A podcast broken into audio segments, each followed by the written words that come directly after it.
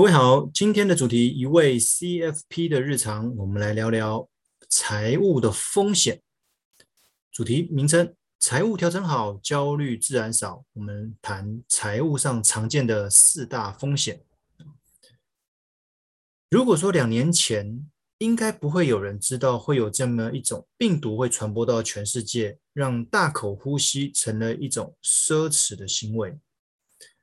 我没有水晶球，也没有办法预测未来，更没有办法预测未来每一个事件的发生会产生怎么样子的结果。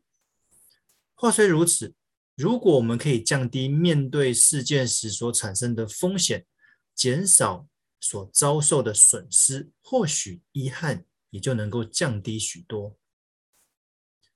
风险管理，一个长期以来只存在于课本上的观念。一个大家都知道很重要，但实务上却鲜少会认真执行的项目。就财务规划的角度，风险的观念好坏将会决定你未来资产的多寡。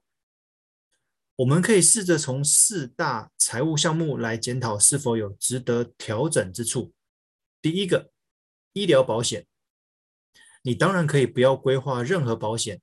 但你的荷包要有足够的钱以支付未来的可能医疗费用，否则你名下的其他资产将可能被迫变现来支付。当然了，这前提是你要有足够的其他资产。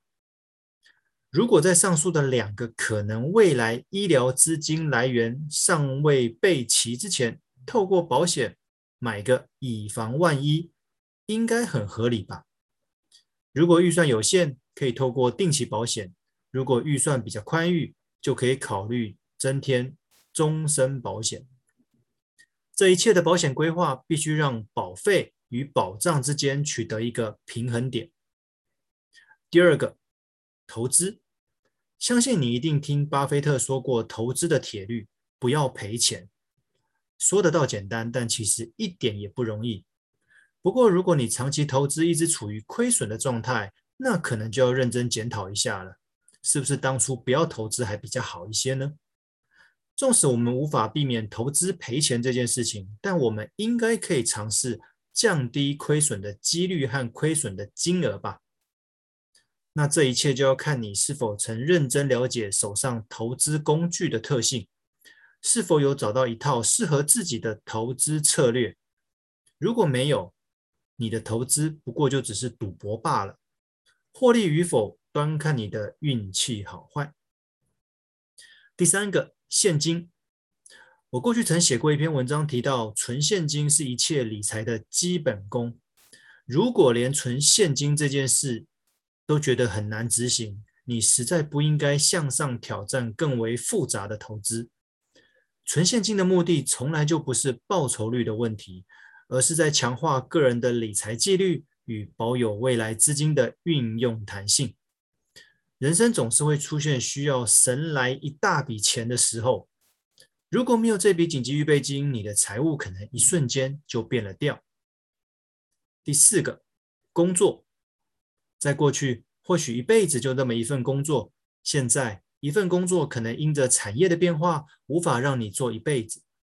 当每份工作、每个职位都对未来有一定程度的隐忧，为了确保自己的职涯不会因此而提早中断，是否就该想办法持续学习、提升工作能力，让自己能够勇敢面对外在环境变化所带带来的挑战，甚至能够适应新的产业转型？关于工作，要一直保有变才是不变的真理。好了，与其害怕风险，不如勇敢面对；与其逃避风险，不如早做准备。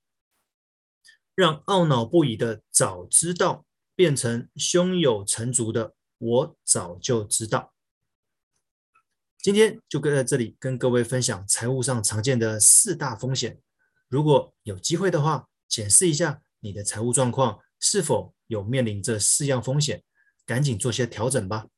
今天分享到这边，谢谢各位。